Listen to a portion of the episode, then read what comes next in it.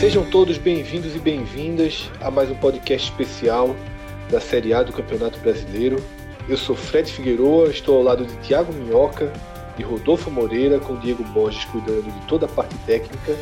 E juntos vamos analisar o que aconteceu nessa 35ª rodada e, como já vem sendo tradicional, sobretudo projetar as três últimas rodadas do Brasileiro, porque o afunilamento já é extremo, restam três jogos, as contas já são voltadas para esses três jogos, e essa 35ª rodada, ela mudou um pouco os cenários que estavam em curso. E a primeira mudança que eu trago nesse programa é uma mudança extremamente relevante, surpreendente, mas que abre uma série de pautas. Nem acho que todas cabem aqui nesse programa.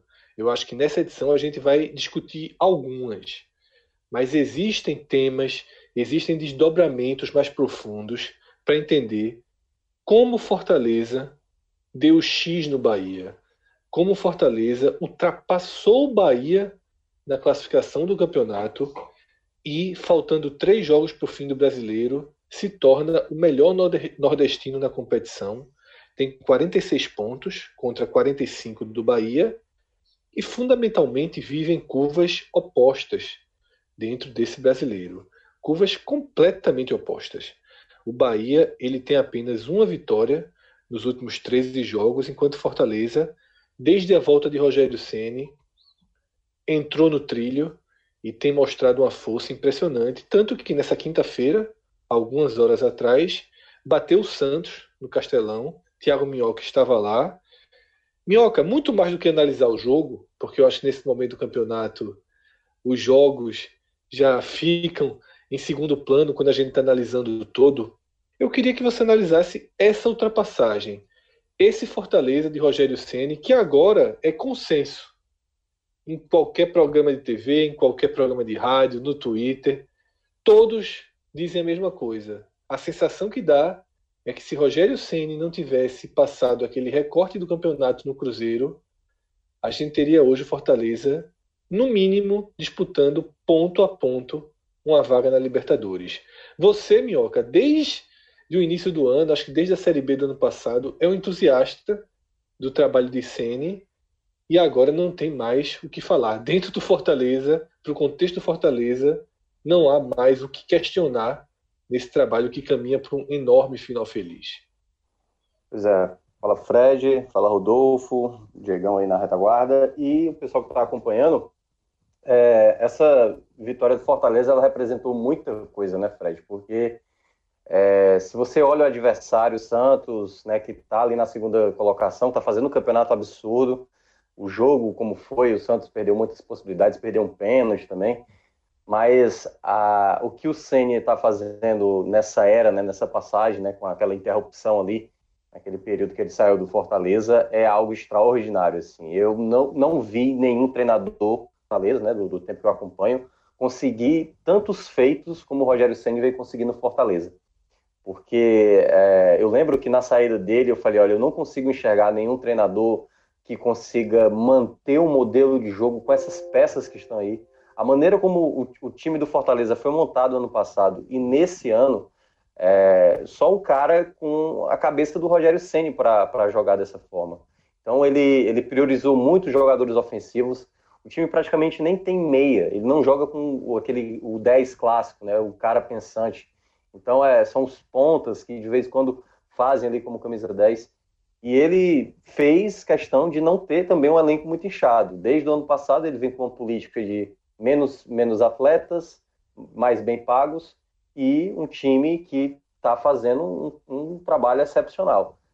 Eu vou discordar só desse ponto aí, dessa. Se, se ele não tivesse saído, talvez tivesse alcançado mais coisa. Pode ser que sim, sabe? Mas eu acho que essa volta dele, ele saiu muito abalado do Cruzeiro. Ele mencionou até, quando antes de voltar, que ele pensava mesmo em não pegar mais nenhum clube, porque primeiro ele já tinha quebrado a palavra dele, né? de largar um projeto e pegar um projeto no meio do caminho, como foi o caso do Cruzeiro. E aí ele também estava muito resistente em ter que dar, é, enfim, continuar um trabalho, mas como era o Fortaleza, né, o presidente do Fortaleza convenceu ele, o Marcelo Paes, a, a voltar e desde o primeiro jogo, naquela vitória do Botafogo, que o Fortaleza jogou muito mesmo, foi 1 a 0 com um gol contra, mas o Fortaleza foi time para fazer mais do que do, três, quatro gols, porque jogou demais. E de lá para cá, Fred, foram, foram exatamente 27 pontos disputados de 45. Um aproveitamento de 60%. Então, uma campanha praticamente de Libertadores. Então, desde a retomada do Rogério Ceni, é, tipo, o elenco, o elenco parece que estava que tava um pouco desgastado com ele antes da saída, é, depois do clássico. Na verdade, eu acho que reparou, percebeu que era com ele que é, eles conseguiriam fazer o grande feito que estão conseguindo agora, né? Chegou na décima colocação, é, né? A gente tem que tem que pesar aí um pouco o que o Bahia vem na sequência ruim, estava é, pedindo esse X aí, já, já tinha algumas rodadas, poderia ter tomado já na rodada passada, se o Fortaleza tivesse vencido. Mas o Fortaleza, em alguns jogos, eu acho que até poderia já ter conseguido, conseguido pontos que acabou desperdiçando, como a derrota para o Inter e a derrota para o Fluminense. Então, é, o Fortaleza poderia estar tá bem acima. E eu acho que é um, um, trabalho que, como você citou, desde o ano passado eu sou entusiasta do Rogério Ceni, porque a maneira como, como ele enxerga o futebol eu acho muito interessante. Por exemplo, o duelo de hoje contra o São Paulo era exatamente um treinador que ele se espelha. O modo como o Santos joga, um time leve, um time propositivo, um time que vai para frente, que tem problemas defensivos, se assemelha muito com o que é o Fortaleza. A diferença é que o Santos tem peças com mais qualidade. Mas ele vem mostrando ser um treinador muito promissor, não é, obviamente, um, um técnico ainda com muita rodagem e precisa saber lidar como o próprio problema que teve lá com o vestiário no, no Cruzeiro. Eu não sei se, por mais que ele tentasse ali tentar se aproximar dos jogadores, né? E dá para ver claramente que o Cruzeiro está tendo problemas além disso. Mas ele realmente sai como grande vencedor. Você imagina hoje um torcedor do Cruzeiro, depois de uma rodada de hoje, ver o Fortaleza garantindo matematicamente a permanência, praticamente garantido na Sul-Americana, e o time do Cruzeiro praticamente numa situação quase é, delicada, né, com a derrota aí depois do CSA dentro de casa, com certeza o torcedor do Cruzeiro preferiria ter continuado com o Senna, que poderia hoje estar colhendo os frutos de uma situação. Então, a torcida do Fortaleza agradece, porque teve essa possibilidade de retorno, e essa lua de mel aí vai até o que puder, né? O que é mais interessante é isso. O discurso do Rogério Ceni, dos atletas e da, da diretoria é que ainda falta mais. E esse é um ponto bastante interessante. A noite de Ceni, Minhoca, só não é melhor do que a de Mauro César. Porque Mauro César, meu amigo, tá vivendo o ano, o ano da vida dele. Com o Flamengo avassalador, campeão de tudo, e seu principal alvo, diria até que seu maior desafeto público no futebol, que é Abel Braga, né, se transformou de um alvo de críticas para quase que um inimigo. Ele está diante de um rebaixamento que não sei se será consolidado, mas que já fugiu das mãos do Cruzeiro. O Cruzeiro não tem mais qualquer controle sobre essa situação e a gente vai se debruçar nisso daqui a pouquinho.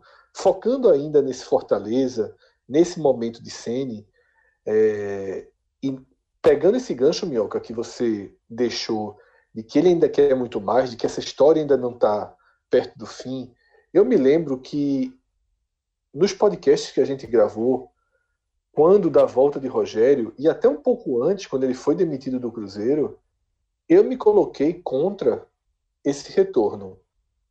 Eu achei que esse retorno ele não era saudável para o Fortaleza, mas sobretudo para Rogério, porque eu acho que existe uma prisão, tá, mútua que acaba se criando, uma espécie de uma dependência, uma condição de refém. E agora eu realmente vejo que o caminho para a carreira de Rogério é seguir no Fortaleza até três pontinhos.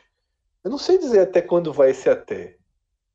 Eu não vejo Rogério, por exemplo, com cara para terminando o trabalho de 2019 acertar com um Atlético Mineiro ou mesmo com Palmeiras da vida. Tá? Acho que até um treinador que ainda não tem o estofo para um Palmeiras, mas que poderia, afinal faz um ótimo trabalho. Eu, eu, eu sinto, Rogério, que ele criou um nó que para desatar vai ser difícil, porque ele vai para um desses clubes, aí perde quatro, cinco rodadas, aí o Fortaleza já vai ter contratado um treinador, esse treinador já cria um fantasma, tá? Eu, eu, eu achava que esse nó deveria ter sido evitado. Mas os resultados mostram que, pelo menos para o Fortaleza, foi a melhor coisa possível. Para Rogério, eu tenho minhas dúvidas, tá? Mesmo com tudo dando certo, com esse é. final, eu ainda tenho a sensação de que para Rogério ele entrou numa prisão. Qual é a tua visão, Minhoca, sobre essa, essa dualidade aí? Para o Fortaleza, não tenho a menor dúvida que funcionou. Mas para Rogério, como ele sai dessa agora? É, isso. E era uma coisa. É, eu acho que é, tem uma, uma situação que é, que é a seguinte: o Rogério sempre, o Rogério sempre foi um cara muito é, que sempre quis conquistar muitas coisas. Então ele, ele deixa o projeto Fortaleza ali naquele momento porque ele acreditava que daria para chegar numa final de, de Copa do Brasil, né, com o Cruzeiro. É, ele é um cara que tem sempre uma meta muito alta.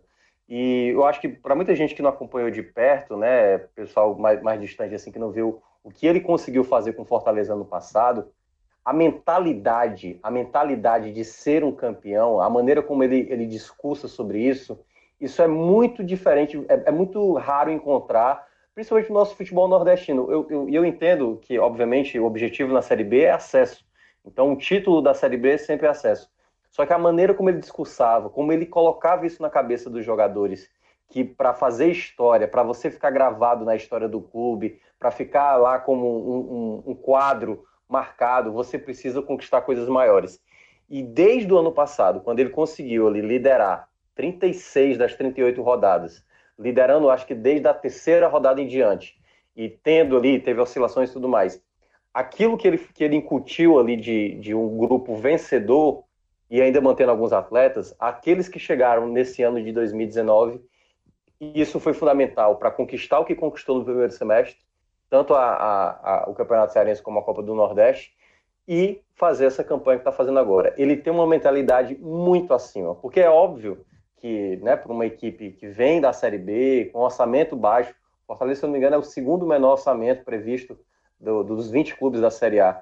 E ele, com a mentalidade dele, faz jogadores, e aí eu acho que é onde entra o mérito de um, um grande treinador. É, claro, ele ainda é muito jovem, mas ele faz com que um jogador mediano ele renda muito. O Romarinho, que aí eu acho que talvez seja o principal exemplo do que foi é, essa temporada. O Romarinho, Fred, ele aquecia do, do lado de fora, ele era reserva no caso, e a torcida o vaiava. E o Rogério Ceni bancou esse jogador. E desde quando ele fez o primeiro gol lá na Copa do Nordeste contra o Santa Cruz, o Romarinho tem sido o principal atleta da equipe. Então, um treinador desse que sabe mexer com todo tipo de jogador, né, o próprio Chiesa, por exemplo, que para mim eu achei uma péssima contratação. O Chiesa, apesar de não estar não tá sendo goleador, mas é um cara hoje taticamente muito importante. O Rogério Ceni todo jogo coloca ele e de fato taticamente ele é muito importante. Então, esse tipo de treinador que faz com que pegar qualquer atleta, um atleta mediano e tudo mais, e fazer esse jogador render é algo a se observar. Então, ainda é muito cedo para dizer é, se o Rogério Senna vai se é, comprovar como um grande treinador, mas é, essas, essas, essas coisas que ele vem conseguindo, eu acho que ele pode conseguir isso num clube maior. E acho que essa é a meta dele para 2020. É, ele sabe que ele tem é, total é, digamos, não é autonomia, porque obviamente o clube não é dele, mas ele sabe que com o atual presidente do Fortaleza, ele terá toda a segurança de uma sequência ruim de resultados, o Rogério Senna está lá. O Rogério Senna pode tomar uma goleada, como tomou do Palmeiras na primeira rodada, que ele estará. Então, é uma, é uma parceria né, do, do Marcelo Paes com ele, que, independentemente do que aconteça, ele estará apoiando o Rogério Ceni porque ele acredita na filosofia de futebol que o Rogério Ceni gosta de empregar. Para ele fazer isso no outro clube, é, ele vai ter que ter, dificilmente ele vai ter esse respaldo como Fortaleza dá, né, como presidente do clube dá. Então, na, então nesse... Mioca, você é. acha que o plano dele para 2020 é permanência? Eu acho que ele vai, se ele tiver uma proposta muito boa, eu acho que é capaz dele ir, mas depend, eu acho que agora ele vai analisar bem, eu acho que ele vai analisar bem a situação por conta da, da, da, da última saída que ele acabou tomando, né?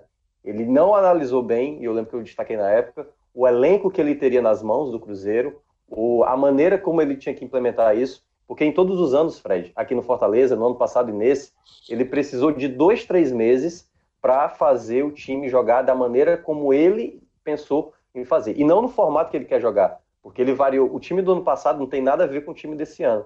Hoje ele joga com quatro jogadores ofensivos, ano passado ele jogava com o meio Gustavo como referência. Então é um, uma, um treinador que me parece que se houver uma proposta, por exemplo, o São Paulo vai sair do Santos. Ao meu ver, o Rogério Ceni casa muito bem com o, que o, o DNA que é do Santos.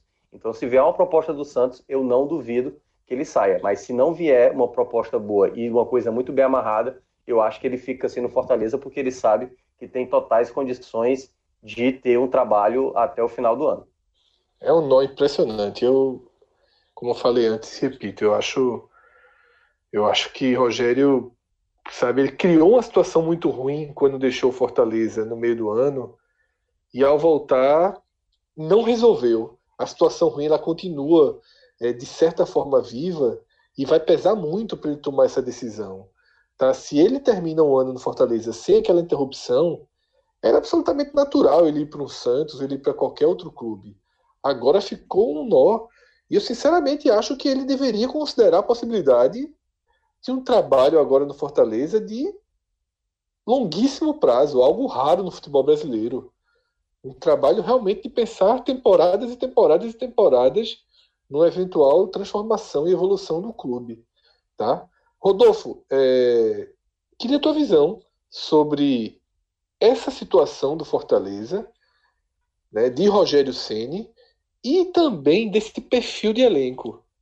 Porque depois do seu comentário, eu vou entrar em outro tema, que é justamente esse teto eu vou chamar de teto, de montagem de perfil de elenco, que parece interferir ainda de forma difícil de explicar, mas muito real nos clubes do Nordeste.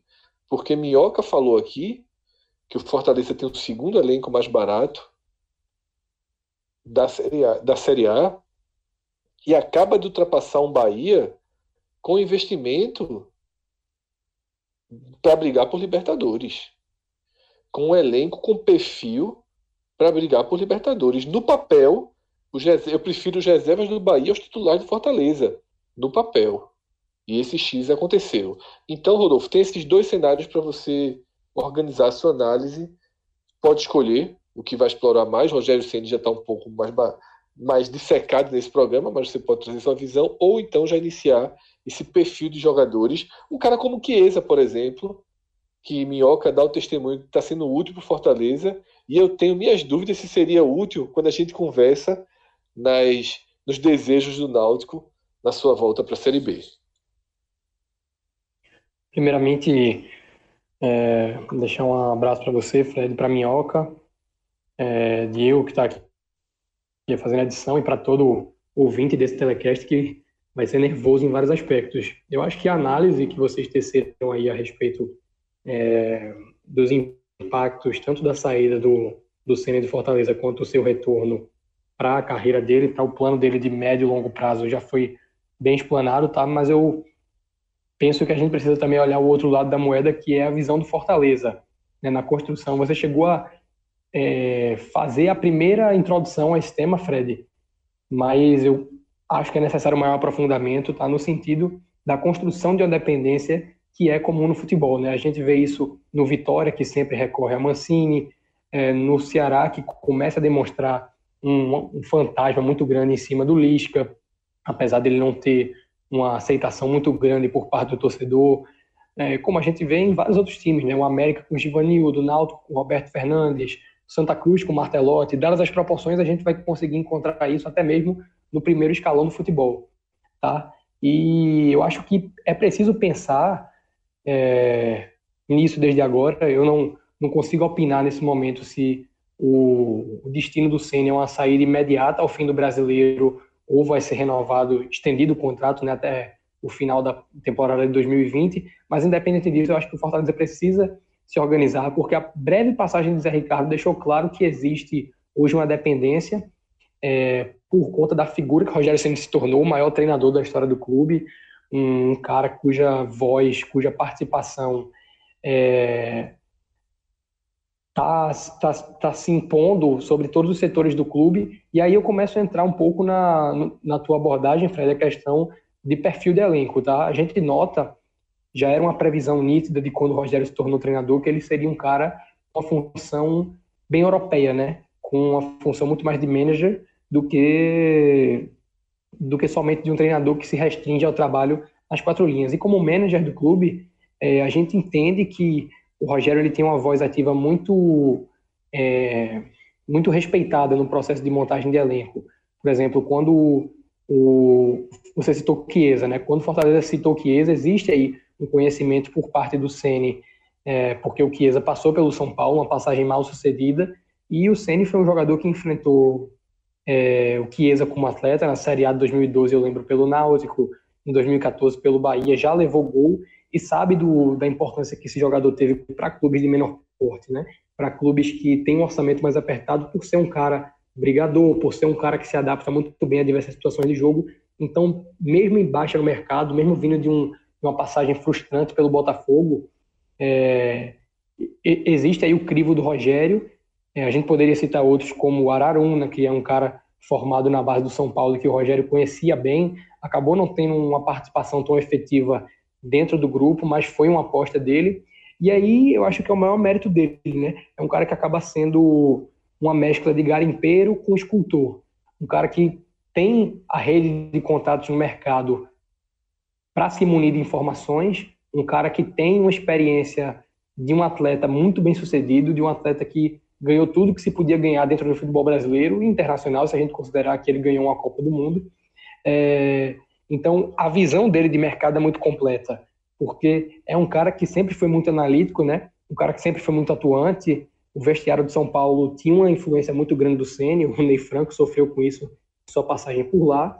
Então, se existe um sucesso muito grande na gestão de mercado de Fortaleza, eu não tenho dúvida de que é por conta da capacidade do Rogério Ceni fazer análise de mercado em diversas frentes, como um cara que necessita de atleta para um trabalho de campo, como um ex-atleta que tem condição de avaliar o perfil do jogador e a influência que esse perfil vai ter sobre o elenco, como um, manager, né, como a gente citou aí, que tem a condição de fazer o link entre a condição financeira do clube e sua capacidade de investimento e a adequação que o elenco precisa dentro de uma tese. Tá? E é raro a gente ver isso, é raro a gente ver um time com a tese de investimento. O Minhoca trouxe aí a questão de trabalhar com um grupo menos inchado e pagando mais aos atletas, e essa é uma estratégia, né? uma diferenciação no mercado que muitas vezes não é pensada antes do processo de formação, ele muitas vezes é baseado em tentativa e erro, e aí você acaba fazendo mais do mesmo, quando você acaba fazendo mais do mesmo, as coisas tendem a dar errado. Então, existem muitas variáveis, tá? Existe tanto a linha de raciocínio do Rogério Ceni, o que é que eu vou fazer a partir de agora, do Fortaleza, como é que eu vou me proteger para que quando o Rogério Ceni sair, eu não sinta uma dependência nele, não vire um fantasma, ele não vire um, uma sombra diante de cada, treina, de, de cada futuro treinador do Fortaleza. É necessário você fazer esse planejamento preventivo e existe também a perspectiva que a gente tem de um, um treinador que possa ter o potencial de mudar a forma como o mercado de treinadores opera. Eu vejo no Rogério Ceni uma perspectiva muito interessante para qualquer atual atleta que almeje chegar a um posto de treinador, para qualquer atual treinador que queira é, entender como pode se diferenciar na operacionalização do futebol mesmo. Eu acho que é um trabalho riquíssimo. Talvez a gente possa colocar somente abaixo do que a gente vê hoje no Atlético Paranaense, dentro da ótica que a gente traz aqui, tá, Fred? De é, análise de mercado, de diferenciação. Eu acho que o Fortaleza hoje ele tem muita convicção nas ações, mas somente junto ao Rogério Ceni. A gente não tem condição de avaliar isso sem ele. E aí você, para encerrar o monólogo aqui, você falou da questão do cruzamento com o Bahia, que realmente tem um elenco mais farto, é um elenco mais qualificado, um elenco que do qual se, se foi criado maiores expectativas em relação a esse Fortaleza. E aí eu convido quem, quem, nos, quem nos estiver escutando a ouvir o telecast da última rodada. A gente pode até fazer alguma abordagem aqui, mas para entender a diferenciação entre o fracasso da temporada e a frustração, que são coisas diferentes. E a gente tem batendo nessa tecla. Claro que o Bahia podia estar melhor, é uma sequência muito indigesta para um time que aspirou Libertadores, que vive isso de perto, mas é importante a gente não deixar que o X, como a gente está chamando do Fortaleza no Bahia, não mascare o potencial que o Roger Machado tem para agregar ao clube. Rodolfo, é, esse X ele se deu, ironicamente, na mesma noite em que ambos tiveram sua permanência na Série A confirmada. Né? O Bahia não corre mais qualquer risco depois da vitória do CSA em pleno Mineirão sobre o Cruzeiro. O Fortaleza já não corria risco com sua com seu resultado e agora esses dois clubes do Nordeste estão confirmados na Série A do ano que vem, ao lado do Sport, que já subiu. Então o Nordeste já tem três clubes na primeira divisão, com uma chance muito remota aí de ter cinco e uma chance é, bem considerável de ter quatro clubes. Essa, essa questão do Bahia, como eu até falei na abertura, eu acho que a gente vai precisar de um outro programa, tá? Para se aprofundar no que acontece com o Bahia. O Bahia que venceu uma partida nas últimas 13, uma partida bem fora da curva, um jogo em que ele foi bem pressionado pelo Grêmio e fez um gol, né?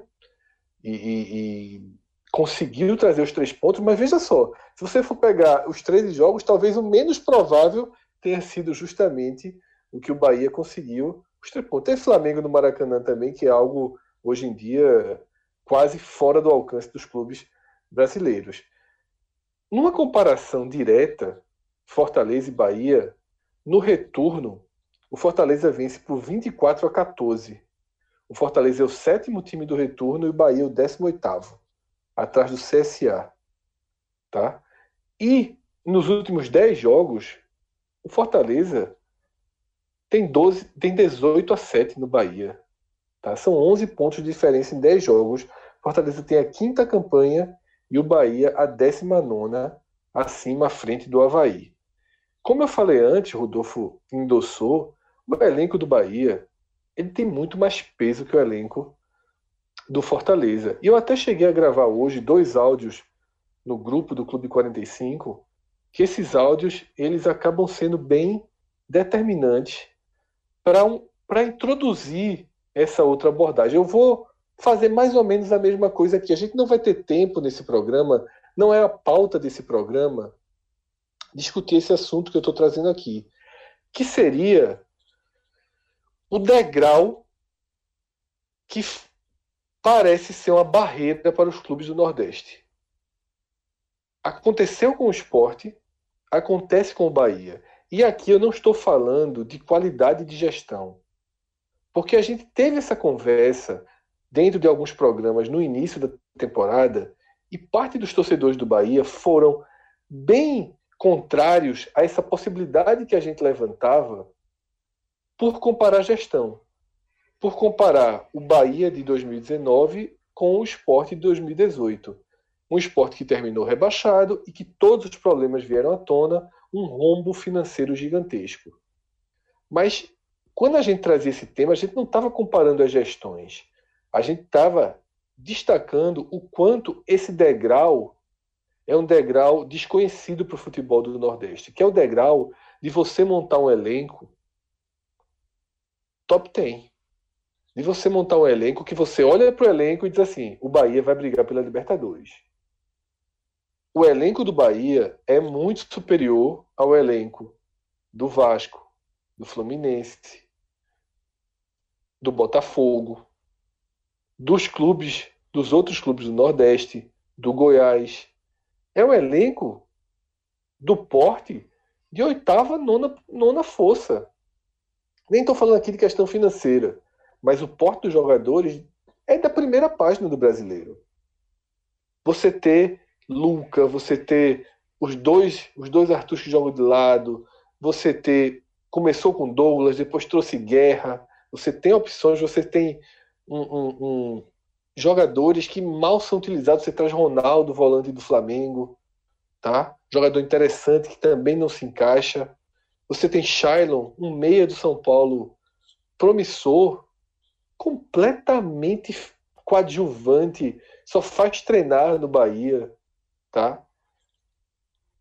E lembra um pouco, Rodolfo, o que a gente já viu no esporte, que é quando você passa para esse patamar e diz assim, ó, agora eu tenho estrutura, agora eu tenho dinheiro e agora eu vou fazer um elenco, meu amigo. Com dois times fortes, com reservas fortes. E eu não sei explicar porque esse perfil de elenco não funciona. Não sei se tem a ver com a reserva, com a acomodação de uma faixa de jogadores com um nível salarial de três dígitos, alguns acima de 200 mil reais, caso de Rogério, por exemplo. Tá? Um jogador como Rogério, que recebe mais de 200 mil reais e tem contrato de dois anos ainda com o Bahia. Não é fácil gerenciar jogadores como esse. O Rogério deu declaração essa semana culpando Roger Machado pelo seu ano ruim. Fernandão deu declaração ruim. É, Gilberto deu declaração complicada falando de Flamengo. Arthur aparece uma foto beijando o escudo do Flamengo. Parece que está tudo muito solto no Bahia. Tá? É... Como eu falei, eu acho que não é o momento da gente aprofundar isso aqui, porque eu acho que as respostas não, não vêm tão rápido, né, Rodolfo? Esse perfil de elenco. É... Por que isso não Por que um time como Fortaleza parece ser uma fórmula mais que funciona melhor no Nordeste do que um time como Bahia? Por que o esporte de 2015 conseguiu resultados melhores do que o esporte com um investimento muito mais robusto em 16 e 17? São respostas que eu não tenho, mas que parecem muito próximas de uma, uma, um perfil de jogador, um degrau de jogador que é aquele jogador que não, não funciona nos times é, do primeiro escalão do futebol brasileiro. Você nutre a esperança de que ele vai resolver no seu time, mas ele também não funciona do seu time. Não sei se são jogadores superestimados, superinflacionados, não sei definir. Mas a história repetida, que já aconteceu com Vitória também, tá? E que de certa forma tem um pouquinho no Ceará de 2019, tá? num degrau ainda mais abaixo, mas com inflacionamento, uma inflação grave em alguns jogadores. O time do Ceará é muito caro. Tá? Não sei se temos a resposta, não acho que, que, que, que esse seja o programa em que a gente consegue trazer todos os cenários, mas você tem pelo menos essa mesma percepção, Rodolfo, de que existe um teto hoje que o Nordeste não consegue trabalhar acima disso? Em parte, sim, Fred, em parte. O que é que eu acho que merece ser considerado dentro do que você disse? Existe sim um momento de transição, tá? Após um certo é, estabelecimento, que no caso do Fortaleza está é, tá em trâmite, no caso do esporte é, vinha acontecendo durante a passagem pela Série A entre 2007 e 2009, foi atrasado com rebaixamento, mas aí com é, um novo acesso em 2012, bateu e voltou em 2013, e o esporte conseguiu é, fazer uma, uma estabilidade de caixa em 2014. E aí eu queria pontuar que, com relação ao investimento de 2016 e 2017 ser maior que 2015, é verdade. Mas se a gente considera que o grande tripé de investimento do esporte foi considerado em. foi, foi é, concentrado em Diego Souza, Marlone e André, e que todos eles já estavam em 2015, é difícil a gente dizer que o modelo fracassou, tá? Porque o esporte teria se classificado a Libertadores naquele ano caso o regulamento vigente uma temporada depois já já tivesse sido instituído. Mas só um ponto importante, Rodolfo, só um ponto importante aqui. O, o, 2000, o Diego Souza de 2016 é mais caro do que o de 2015. Claro, o André é... de 16 é mais caro, porque os caras vieram, se valorizaram. Sim, sim. É, e aí o Sport fez, o Sport foi lá buscar André, desembolsando. Ninguém sabe nem quanto hoje em dia, de tamanho que deve. Foi falado 5, 6 milhões. Tá? O Sport trouxe Lênis com 3 milhões e meio de reais. Tá? O Sport foi adquirir restos de direito de Diego Souza. O esporte, no meio do ano, comprou Rogério. Né? Gastou fortunas com, com, com, com outros jogadores de menor escalão. Então, assim, é importante só separar que, tipo, o Diego Souza de 2015 foi uma oportunidade de mercado. O Diego Souza de 2016 foi um investimento pesado. Acho que é bom separar um pouquinho, porque se no perfil dos jogadores, 15 remete a 16. Mas foi um momento diferente, 15. Diego e André, mas sobretudo André, André chegou no Recife muito desvalorizado. Tá? Aquilo ali é o início de uma, de uma retomada de André que já está de novo caminhando para aquele cenário de 2015. É uma pontuação válida, Fred, porque de fato tem um impacto grande é, no, no fluxo de caixa do clube à medida que você aumenta é, o porte do investimento para poder valorizar aquilo que o jogador é, mereceu, né, considerando que eles tiveram uma performance acima da média em 2015. Mas aí é a sequência do meu argumento. Eu acho que à medida que esses jogadores uh, tiveram uma, um rendimento acima, o clube entende muito mal o processo de transição, porque não é o esporte conseguiu ter a capacidade de trazer esses jogadores pagando em dia e de ter a condição de investir neles mesmo com a valorização. Mas o problema é que é, essa percepção de que agora eu tenho é, essa condição ilude achando que toda a fundamentação do seu elenco deve ser pautada nesse patamar. Se a gente olha, por exemplo, o esporte de 2016, que é, deu sequência àquela campanha que hoje em dia seria de Libertadores, o esporte trouxe para a lateral direita a Podi, que é um jogador, é, principalmente à época, oneroso para um, um, time do Nordeste, que já tem um patamar de investimento como o esporte tinha. tinha. É, para a trinca de volante, o esporte trouxe somente três no ano. Luiz Antônio, que por ser um jogador da base do Flamengo tem uma inflação natural. Serginho, que é um jogador é, extremamente inflacionado, considerando o que entrega. E Paulo Roberto, que também é, vinha de uma Série A para o Figueirense, então é, tem, tem uma inflação também é, natural do futebol, né? Para o meio de campo, Gabriel Xavier, que já tinha uma valorização por ter jogado Libertadores pelo Cruzeiro, e Mark Gonzalez, que era uma oportunidade de mercado, mas uma oportunidade de mercado uh, acima, se a gente considera tudo que o Sport vinha fazendo, investimento caro em Lene, Vinícius Araújo, que tinha sido campeão brasileiro pelo Cruzeiro, é, a própria compra de Rogério, Ruiz e Edmilson, que eram jogadores de uma Série A. Então, se você olha a, a fundamentação do esporte naquele 2016, ela está basicamente atrelada somente a jogadores é, que já tinham um histórico em primeira divisão e que, por conta disso, tem uma inflação natural. E aí,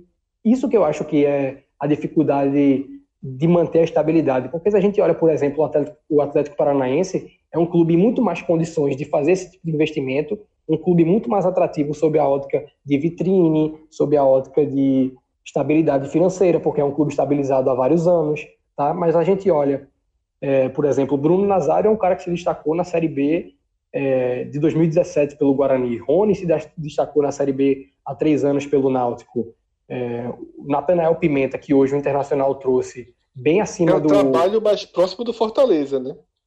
Pois é, e o clube entende essa linha de é, diferenciação, porque não há condição hoje, e provavelmente não vai haver nos próximos anos, para você montar um elenco somente marcado por. Eu não vou dizer estrelas, porque não dá para a gente dizer que o Bahia tem um elenco é, estelar, mas não dá para a gente trazer 30 jogadores de Série A e esperar que não haja crise de vaidade, porque o cara que estava acostumado a ser titular no Santa Cruz, como é o caso de Arthur Kaique, vira reserva de Arthur é, do, do Arthur Arthur no Bahia, porque Fernandão, que era destaque na Turquia e brilhou no Bahia em 2013, vira reserva de Gilberto. Tá? Então é difícil você argumentar que não é para trazer o jogador, sabendo da qualidade individual e do potencial coletivo que ele agrega. Mas talvez, antes de dar esse passo, de você formar um elenco com essa condição diferenciada, você precise agregar o garimpo no mercado para trazer peças que reúnam qualidade suficiente para estar tá jogando na Série A, mas ainda não tenham um status de primeira divisão, que aceitem melhor uma condição de reserva, que tenham, é, digamos assim, a gana de provar o seu valor, porque no caso do Bahia, boa parte do elenco já tem um valor provado. Se eles saírem do Bahia amanhã, no outro dia eles estão empregados, ou pelo menos com três propostas da primeira divisão. Tá? Então eu acho que isso acaba sendo uma dificuldade que a gente viu no esporte em 2016, viu no esporte em 2017. É continuou vendo no Sport 2018 até a reta final da Série A, quando por necessidade financeira ele precisou se readequar, indo buscar Jair, indo buscar Marcão, indo buscar Matheus Gonçalves, indo buscar Morato, tá? Eu acho que existe essa dificuldade de entender a fundamentação, porque não é de uma hora para outra, não é porque tu pode pagar é, e valorizar Diego Souza, André e Marlone, que o resto do teu elenco tem que ser fundamentado em jogadores com histórico, com perfil e com qualidade comprovada para uma Série A. A transição tem que ser feita de maneira mais gradual e maneira mais cautelosa. Exatamente. E aí a gente vai para o Bahia. Eu vou só focar no ataque, tá? Vamos, vamos pensar quanto custa esse ataque do Bahia. O Bahia tem Arthur Caíque. Todos esses jogadores que eu vou citar são de três dígitos. Todos. O Bahia não tem uma opção ofensiva de dois dígitos. E eu não sei se alguém aqui ganha menos de 150. Certo? Arthur, do Palmeiras. Arthur Kaique. Elber. Luca. Rogério. Gilberto e Fernandão. Você certamente, você certamente tem algo em torno de um milhão e meio de reais aí. E é o que você falou. São todos jogadores com o mesmo perfil, esse perfil de ser um jogador de Série A. O Bahia não se deu espaço nessa temporada para fazer uma aposta num cara que vinha muito bem na Série B, numa promessa, num, em alguém que desponte. Isso, e aí remete ao esporte que a gente acabou de falar. Tá? Então é. Como eu falei, eu não tenho pretensão de, nesse programa, chegar na conclusão mas acho que a gente pelo menos abre o caminho e vamos ter nesse final de ano é, é, outras opções, outras oportunidades para a gente tentar mergulhar isso. Lembrando que toda a intenção do Bahia já declarada tinha contrato, é cumprir o contrato com o Roger, acabar, apesar dessa reta final horrível, tá, do Bahia sem perspectiva de melhora, mas é, eu não sei como eles vão encarar esse elenco, tá? Jogadores de baixo rendimento, como o Rogério, com um contrato longo. Elber também não acho que tem um, tem um rendimento interessante. Tem problemas aí que o Bahia vai ter que dar equacionada. Não sei se 2021 tem que ser uma continuidade de 2020 ou se o Bahia tem como romper, porque parece não ter. E aí lembra de novo o esporte, que o esporte foi sendo uma continuidade até implodir e se desmontar em 2018, mas eu sempre deixo aqui o parêntese aberto que todos os sinais que vêm de Salvador são de uma administração muito responsável de Belintani, então não há por que duvidar, pelo menos, da capacidade do Bahia de arcar com seus compromissos, de pagar essa conta. Por mais alta que seja essa conta, o Bahia demonstra é, uma robustez financeira, cresceu muito fora de campo na relação com o sócio, na sua relação comercial, o padrão com marca própria funciona em Salvador. Então isso cria uma, certo, uma certa rede de proteção para esse Bahia. Eu vou encerrar por aqui esse essa primeira parte do programa dedicada ao X do Fortaleza sobre o Bahia. Acho que a distância do Fortaleza para o Inter, tá, de cinco pontos, é incômoda para você pensar na Libertadores com apenas nove pontos em disputa.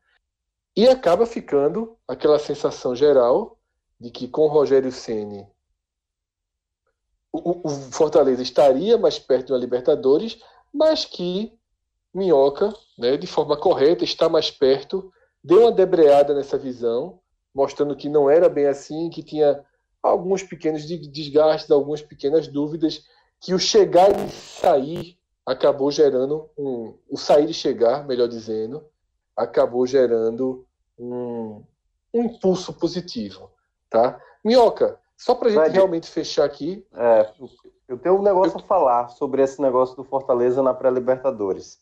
Pronto, era justamente a pergunta é. que eu ia fazer para fechar.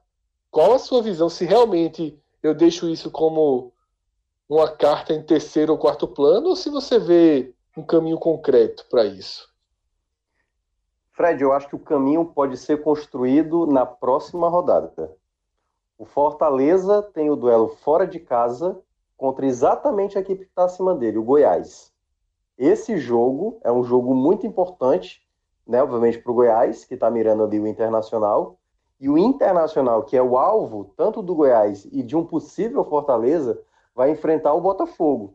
O Botafogo já está mais tranquilo no campeonato, mas o Botafogo jogando em casa, né? No, no último jogo, jogo, que teve em casa, lotou ali o Engenhão, fez uma festa bastante bonita. Se por acaso o Inter perde, o Inter pode perder a oitava colocação para o Goiás, ou pode ter ali a dois pontos, tanto o Goiás como o Fortaleza. E aí a gente pode ver uma, um cenário realista, restando seis pontos, dois pontos de vantagem.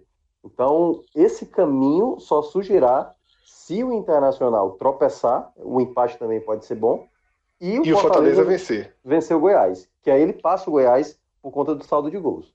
Então tá marcado, tá? Se isso acontecer na próxima é, segunda-feira, ou mesmo no domingo, vamos ver como é que a gente vai fazer essa agenda, tá?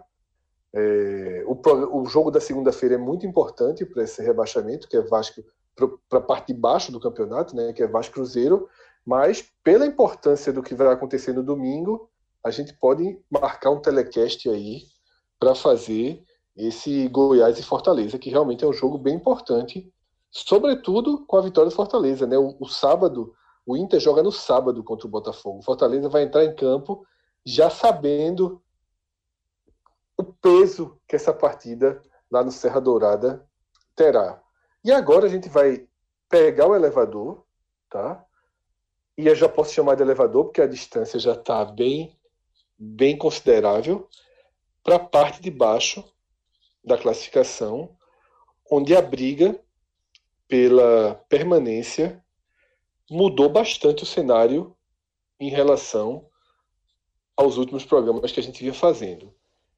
E o que o que foi essa mudança de cenário? Os dois clubes cariocas desgarraram. Tá? O Botafogo, já citado aqui por Minhoca, foi para 42 pontos. O Fluminense foi para 41. Tá? Entram numa faixa de pontuação que, com uma vitória, eles resolvem a vida deles. E talvez, sem nem essa vitória, eles já tenham a vida resolvida. Por quê? Porque o foco da disputa, nesse momento, está polarizado entre Ceará e Cruzeiro eu arrisco dizer, até a gente conversou muito, Minhoca, no grupo, né, durante a madrugada, que depois da porrada que o Ceará levou no Maracanã, de virada, criou-se uma, uma, uma, uma sensação de que o rebaixamento se aproximou muito do Ceará. Eu, inclusive, escrevi no grupo já contando o Cruzeiro com 39. Eu já estava fazendo meus cálculos para o Ceará tirar esses dois pontos de desvantagem para o Cruzeiro nos dois próximos jogos, que o Cruzeiro joga duas fora, o Ceará joga duas em casa, para chegar na última rodada precisando de uma vitória em cima do Botafogo no Engenhão, o Botafogo já salvo. Mas, menos de 24 horas depois, o Cruzeiro ele vive a sua crônica do rebaixamento. Ele vive o jogo que vai ser marcado como o jogo da queda caso algo não mude. Uma derrota brutal, uma derrota é, corrosiva, com cara de selo de rebaixamento, com briga de torcedor, com rojão, com o jogo interrompido por causa de bomba. O Cruzeiro perde do CSA. Tá? Então, a gente vai para os três últimos jogos. O Ceará com 37 pontos, o Cruzeiro com 36. O Ceará com dois jogos em casa, chatos, mas são no Castelão. Enfrenta o Atlético Paranaense no fim de semana e o Corinthians no próximo meio de semana. Ah, mas o Atlético Paranaense não quer nada do campeonato. Olha só o que o Atlético está fazendo sem querer nada do campeonato. O time ligou o turbo, ganhou as últimas quatro partidas e para mim é favorito, independentemente da mobilização que o Ceará fizer. Tá? Enquanto isso, o Cruzeiro tem dois jogos complicadíssimos, complicadíssimos contra Vasco e contra o Grêmio. Tá? Existem aí é, razões para lutar, sobretudo o Grêmio, né, que precisa consolidar essa sua classificação dentro dos quatro, fase de grupos. É... Não, são, não são motivações das maiores para os dois times, mas também não são dois times que vão fazer graça para o Cruzeiro.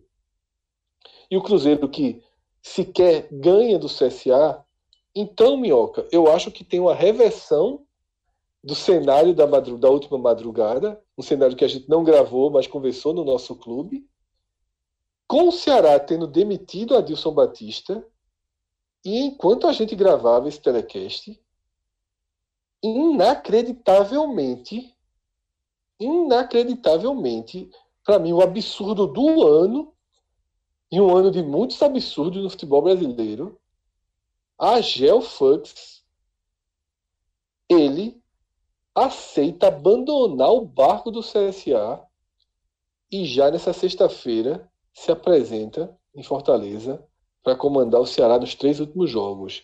Os jogadores do CSA choraram em campo pela vitória.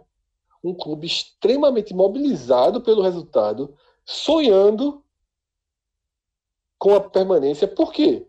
Porque os jogos do Ceará e do Cruzeiro são tão difíceis e o do CSA é factível ele ganhar seis pontos nas próximas rodadas. Então o CSA tem seu motivo para acreditar. Só que leva uma porrada dessa do cara que conduzia essa resistência do CSA. Então, Minhoca, quantas cartas foram para a mesa no, nas últimas 24 horas e que cenário maluco a gente tem pela frente agora com o Ceará tendo a Gel no comando para essas partidas finais. Fred, olha, eu acho que você não contou nem parte de todo o surrealismo que foi, digamos, de ontem no Maracanã até agora, né? Porque a gente está gravando aqui e o que a timeline do Twitter está colocando, cara, é inacreditável, assim, é inacreditável. Porque a maneira como o Adilson deixou uh, o jogo contra o Flamengo, que podia o Flamengo fazer 4 a 1 é, como acabou acontecendo, mas da maneira como o Adilson pensou, aquele jogo estragou totalmente o, jogo do Ceará. Depois, é, né, todo mundo imaginando o que ia acontecer, e a gente tinha citado isso, Fred, também na gravação é, do, da última rodada, que se o, se o Ceará ficasse é, fora do Z4 nessa rodada, já seria um lucro enorme. E, tipo, depois da derrota para o Flamengo, todo mundo imaginava que esse Z4 seria possível. E o fato de não ter entrado, porque o Cruzeiro agora parece que desenhou assim perfeitamente. Olha, olha o roteiro do Cruzeiro. O Cruzeiro vai terminar o campeonato sem ter vencido o CSA, sem ter vencido o Chapecoense e sem ter vencido o Havaí. As três piores equipes do campeonato, o Cruzeiro não venceu nenhum dos jogos, nem em Minas e nem fora de casa. Então o Cruzeiro está fazendo a cartilha assim, mais do que de manual para ser rebaixada. E essa derrota, jogando lá em Minas Gerais, a consequência disso é exatamente o que aconteceu durante o jogo torcedores irritados, jogando ali é, é, exatamente é, artefatos ali para dentro do campo. Uma situação assim que não, não me parece que o Cruzeiro é, terá condições de sustentar. Só que o, que sustenta o Cruzeiro é porque tem o Ceará. E aí vem a outra surrealidade que você falou. O Argel larga o CSA, que tem ainda uma chance remotíssima de, de classificação, vai precisar fazer algo é, tipo, uns sete pontos aí para ter uma chance, porque se fizer seis, chega a 38, se o Ceará fizer um ponto, ele já não alcança. Nove pontos. A única chance para mim do CSA são os nove pontos. É, exatamente. Então, uma chance muito difícil do CSA. E o que estranha mais nisso, o Fred, é porque na época que o Enderson foi demitido do Ceará, o Ceará procurou o Argel. E aí houve uma fala do presidente do, do CSA criticando o presidente do Ceará por conta dessa sondagem, né? Ele achava de maneira muito antiética um clube de uma Série A é, cogitar um outro treinador de Série A. A gente já, já viu isso inúmeras vezes, mas o presidente do CSA ficou bastante irritado. Não aconteceu, o Argel, na verdade, renovou com o CSA para 2020, independentemente da situação que o CSA estaria ou na Série A e na Série B. E aí, quando foi agora, nesta noite que a gente está gravando aqui, o Argel, na verdade, já estava acertado antes mesmo do jogo contra o Cruzeiro. Ou seja, na prática, ele conquistou uma vitória, né, uma vantagem para o Ceará já no jogo do, do, do, lado, do lado do eu, Mineirão. Minhoca, eu acabei de twittar isso. A Gel comemorou a vitória pelo Ceará, não foi pelo CSA, porra. Exatamente. Ele comemorou a vitória pelo Ceará. Robson de Castro tá ligando para ele agora, dizendo: Puta que pariu, Agel, tu é foda, porra! tá ligado? tá ligado? Que é. nessa hora, esse, esse telefonema já rolou. Ah, Gel, porra, botasse pra fuder, caralho. Meu irmão, o cara tava lutando pelo outro time, porra. É, é surreal o que a Gel fez. É surreal o que a Gel fez. Talvez tenha sido o movimento mais calhorda da história recente do futebol brasileiro, pô. É, eu, tô, eu tô de cara. Não, e é uma, uma coisa que aí, aí pode aumentar mais o surrealismo, né? E eu vi também que você acabou de escrever. O, o, o Adilson agora pode Isso. assumir o Cruzeiro, cara. Isso é. é. Aí a Abel assume o CSA e pronto, né? exagero, exagero. Cara, é, é uma situação muito bizarra mesmo. Assim, o futebol brasileiro consegue permitir umas situações como essa. É, eu acho que o, o, o Argel assim se queimou muito com esse movimento.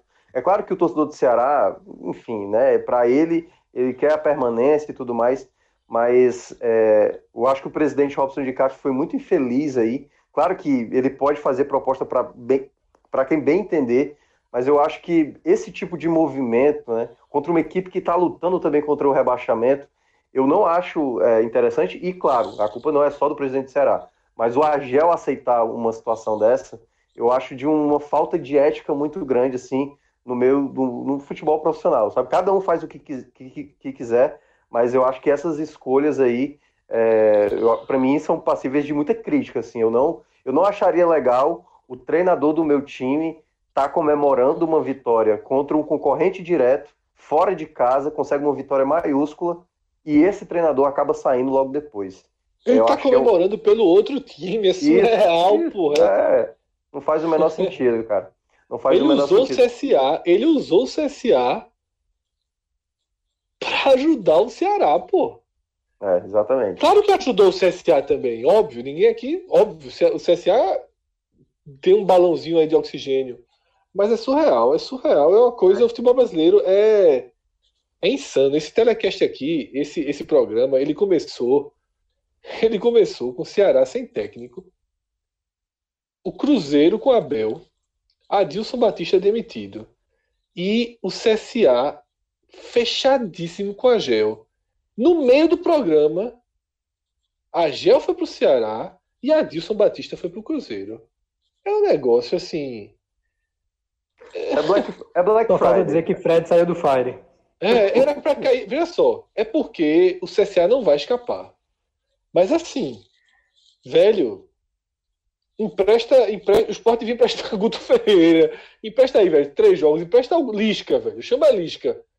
Lisca, vem na maldade aqui. Lisca que, que é bom de, de, resgatar três jogos. Alguém faz uma mobilização no Brasil aí. Tite assume o CSA. Meu irmão, alguém leve o CSA para ficar com essa vaga. Porque eu acho que o futebol brasileiro, nesse momento, os torcedores dos outros clubes não sabem mais para quem torcer contra. Tava todo mundo torcendo contra o Cruzeiro. Todo mundo por questões é, naturais, né? Pelo caos financeiro do Cruzeiro, problemas graves extracampo, por ser um clube maior, por todo por nunca ter caído, por estar tá todo mundo querendo ver sem abaixamento. Pô, todo mundo, o Brasil todo, vibrou com a vitória do CSA. Mas agora o Ceará assume um, um, um papel de vilão tão grande que eu acho que o Brasil só quer que o CSA dê um jeito agora de ultrapassar os dois. Rodolfo, qual a tua visão dessa dança das cadeiras aí? Você aí, que é um cara que está iniciando sua caminhada na área, né, dando os primeiros passos no futebol profissional, vai trabalhar no América de Natal na próxima temporada, já está começando a trabalhar com o América. Como é que você vê do, esse, essa dança das cadeiras, velho? Assim, deve ser mais surreal ainda para você, né? Ah, só, só para ser didático, Fred, eu estou gravando isso dentro do CT do América. Então, É, 2019, 2020 já começou por aqui. Mas, pô, dentro de um. Primeiramente, dentro de, da, da reação instantânea da notícia, me pareceu até estranho, porque o Ceará já tinha feito um movimento é, buscando Argel. Então, se não aceitou naquele momento, que seria plausível, considerando vieses de mercado, né? o Ceará mais estruturado que o CSA, com mais perspectivas de se manter é, do que o CSA. Então, agora, três rodadas do fim, e com o CSA com uma condição pouco provável, mas que se tornou possível com, essa, com a vitória de ontem à noite sobre o Cruzeiro, de se manter, foi como o Minhoca falou, me parece muito antiético, considerando que ele já sabia é, dessa transferência no pré-jogo, considerando a implicação que isso tem para o campeonato e também pelo próprio corrompimento do mercado, né? Porque acaba sendo é, uma, uma, violação de conduta muito grande por, por, você entrar em campo por uma equipe, tá? Sem comunicar sua, sua certeza é, futura de deixá-la né, em algumas horas é, tendo uma repercussão grande dentro do campeonato como um todo e também do microcampeonato que as, que as duas equipes do confronto iam jogar, é, em, regra, em um resumo, me parece muito inteligente não, porque é, oportunidades como treinar um Ceará três rodadas do fim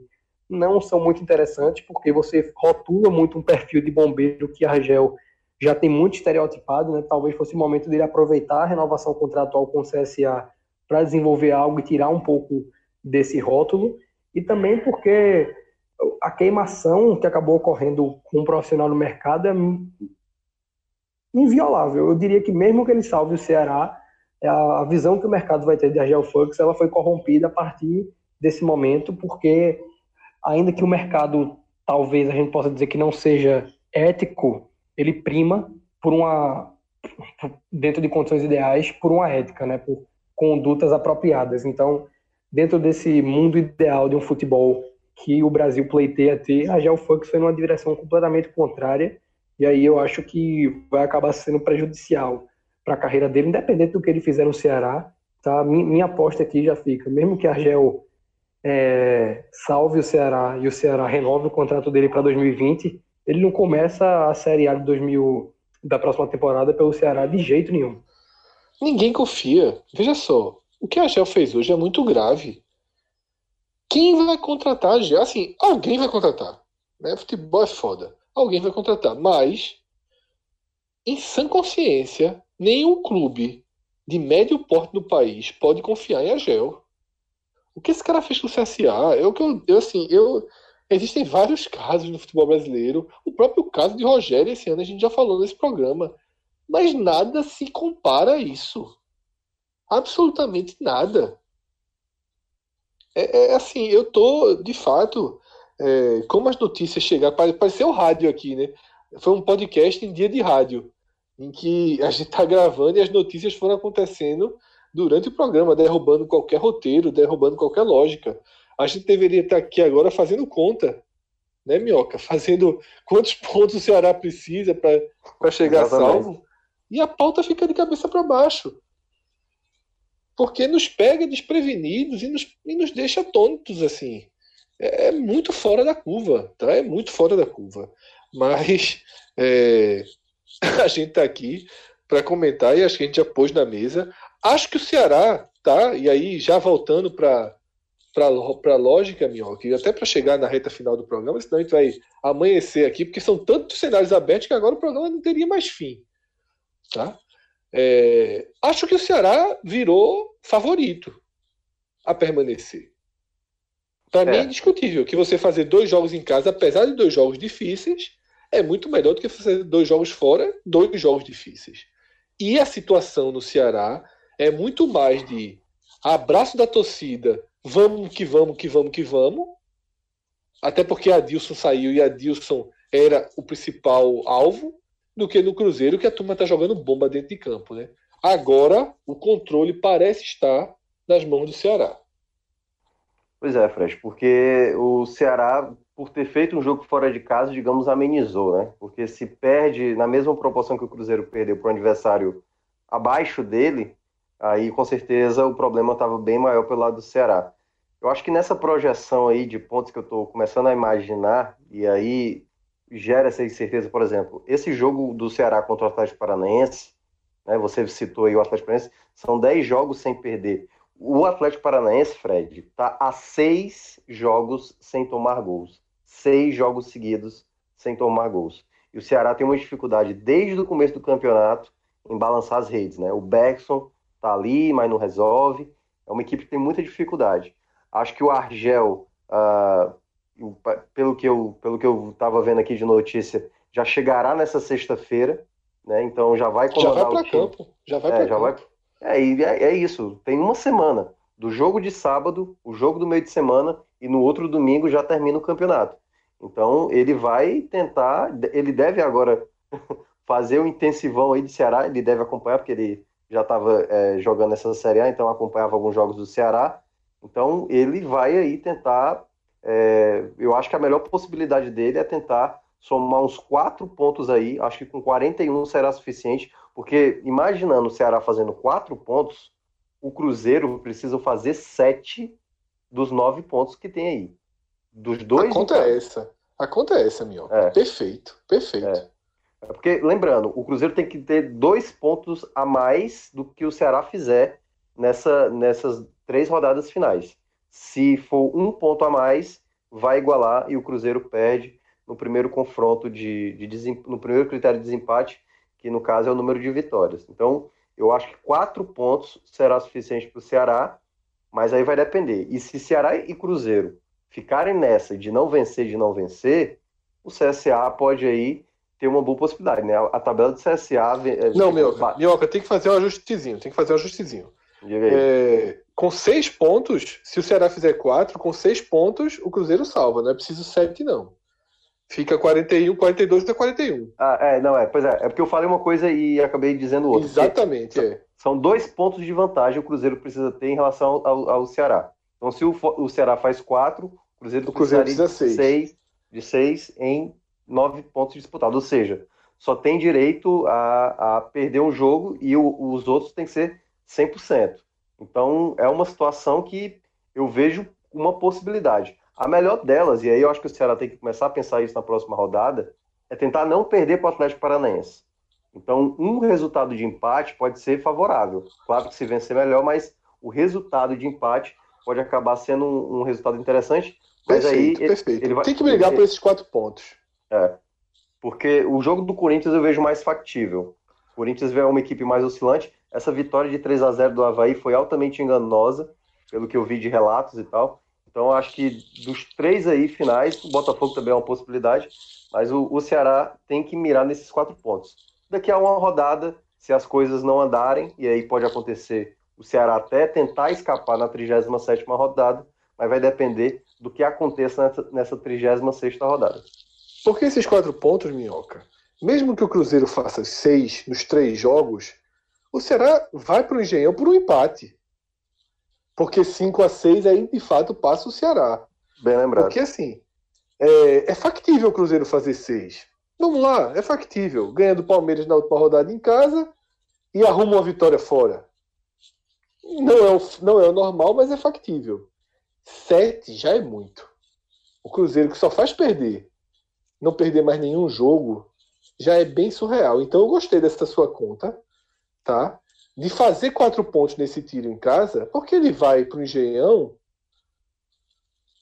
sabe, tendo um, um, um, um, um cenário é, bem interessante em mãos. Bem interessante em mãos. Tá? Ah, nem que seja o cenário de buscar a vitória. Tá? Nem que seja claramente só depender de si mesmo. O Botafogo é fraco. O Botafogo já vai estar salvo. A mobilização que você muito bem falou para esse Botafogo e Inter, quando a gente estava falando da chance do Fortaleza, essa mobilização não vai ser a mesma no último jogo, não. Se já tiver salvo, a turma larga. Tem limite. O abraço é para ficar. Depois só... que fica, tchau. É, só tem um detalhe. É bom até que o Botafogo ganhe um pouco mais de, de pontos para ficar numa situação até confortável para a Sul-Americana. Isso, né? Porque é bom, é bom. Ele, é. ele pode entrar na última rodada para tentar confirmar a Sul-Americana. Mas o Ceará entrou assim ano passado, não se esforçou muito não, viu, para fazer um gol no Vasco. Ah, eu sei, você lembra o, bem. O Norte lembra. o Norte lembra, viu? Rodolfo, fala abaixo aí para não acordar a turma no CT. Como é que você vê nas suas apostas? Ceará ou Cruzeiro? Quem se junta ao Náutico? Quem se junta ao Vitória? Quem se junta ao CRB? Na série e ao Confiança na Série B do ano que vem e ao CSA, né? Que o CSA não nos escute. É difícil conjecturar, Fred. É difícil porque, é, como você falou, e eu, eu, eu endosso, eu considero o Ceará favorito, porque não só existe na tabela do Ceará uma é, possibilidade maior de se alcançar a pontuação necessária, como o próprio Cruzeiro não aproveitou durante todo esse campeonato todas as condições que lhe foram dadas para escapar. Né? E aí a gente passou uma Série A inteira aguardando a reação desse Cruzeiro, aguardando é, momento em que o Cruzeiro, pelo seu elenco, pela sua força, tradição, reagiria. Esse momento até agora não chegou e ele vai caminhando para um rebaixamento doloroso, como foi o Inter em 2016, um rebaixamento que começou a se desenhar cedo e se esperava uma resposta que não veio. Tá? Mas é difícil a gente apontar porque é uma diferença de pontos ainda muito baixa. É, a gente não tem como prever qual vai ser a resposta desse Ceará de um polêmico Argel, mas eu endosso, tá? Eu considero o Ceará o favorito nessa briga. Então é isso. Rodolfo, para terminar, você no sábado agora, lá no Passo Fândega, inicia uma trilogia né, de apresentações sobre os clubes de Pernambuco, entendendo o passado, moldando o futuro. Aproveita aqui esses minutinhos finais para fazer teu Black Friday aí e convidar a turma para assistir essa palestra no sábado.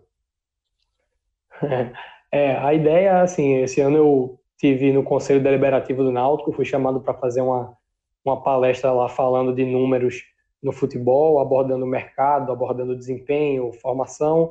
E aí, passados alguns meses em que eu tive no Palmeiras, no Vasco, comecei agora aqui no América de Natal é, uma jornada na prática profissional. É, o, o, grande mote é trazer isso para o torcedor, né, diante do que a gente fala aqui da importância do torcedor é, na questão de manutenção de técnico, porque muitas vezes a pressão começa da arquibancada, na paciência com com um garoto que vem da base, né? A gente pode citar, não necessariamente da base, mas que vem de um mercado é, abaixo. A gente pode citar o acontecimento de Valber no esporte esse ano, que foi queimado depois de 45 minutos muito ruins no, no jogo de estreia do Pernambucano, que o esporte levou uma virada do Flamengo de Arco Verde e depois disso ele saiu direto para o Atlético Paranaense. É, unir a estatística tá, de, desses clubes no século XXI com levantamento de contratações feitas, de troca de treinador e fazer um paralelo com o mercado de maneira geral, tá? da Série A, da Série B, é, tentando mapear qual é a fundamentação por trás dos clubes, se é que existe uma, e se não, se esse for o caso, se não, se não existe ainda um, uma disseminação do que o clube almeja ser, de como ele pretende alcançar o que ele almeja ser, é, entender qual é o papel da torcida na formação é, desse ideal. Então é isso. Dia 22 de fevereiro, viu? Vai, vai participar do Telecast América Esporte, quinta rodada da, da Copa do Nordeste. A gente ainda vai discutir os termos, mas. A pessoa, o cara sai do jogo, arruma um pontinho, não vamos, botar um empate, não vamos, botar, não vamos complicar ninguém, não. Aquele empatezinho contra o esporte, o cara vai pro telecast, o telecast cresce, hein? Minhoca, o cara da comissão técnica esse, esse podcast tá, tá ficando gigante. Uma, Camila foi para a seleção do Equador, futebol feminino.